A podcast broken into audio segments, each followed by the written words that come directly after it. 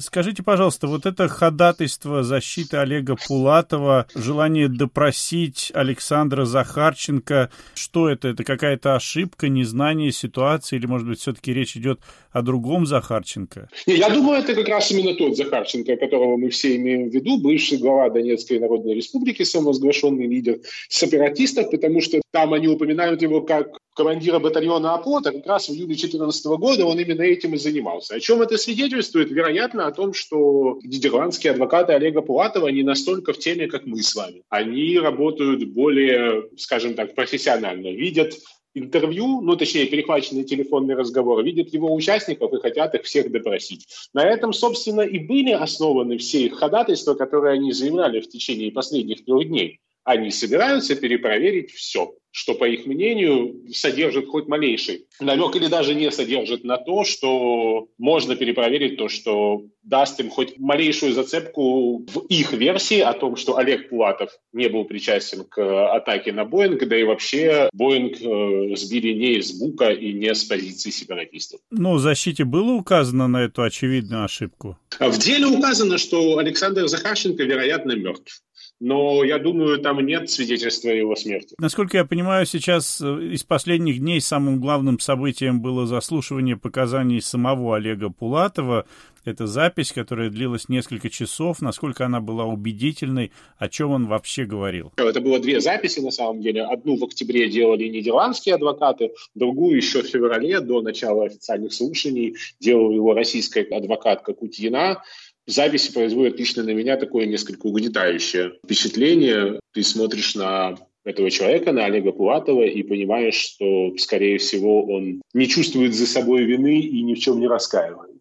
Если содержательно, то еще в феврале он рассказывал Кутьиной, адвокат, что родом из Донецка, честный ополченец, русский доброволец, который не должен страдать из-за того, что кто-то недорасследовал это преступление, эту авиакатастрофу.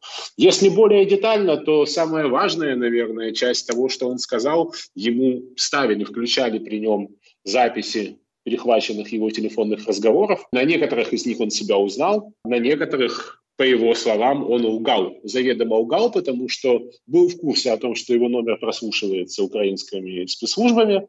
И, собственно, то, на чем теперь строится вся новая линия, отчасти в том, что содержание этих разговоров заведомо ложное. Таким образом, боевики-сепаратисты дезинформировали украинские спецслужбы о положении дел на фронте.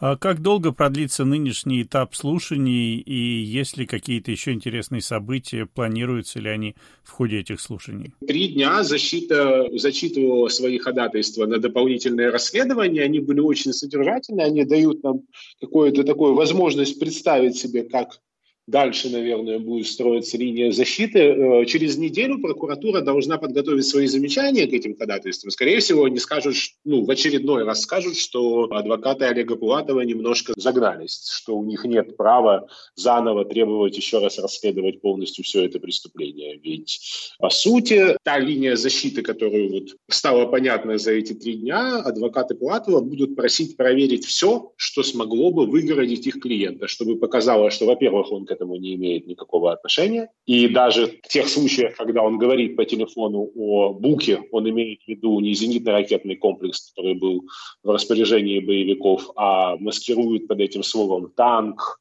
не знаю, что угодно, другой ЗРК.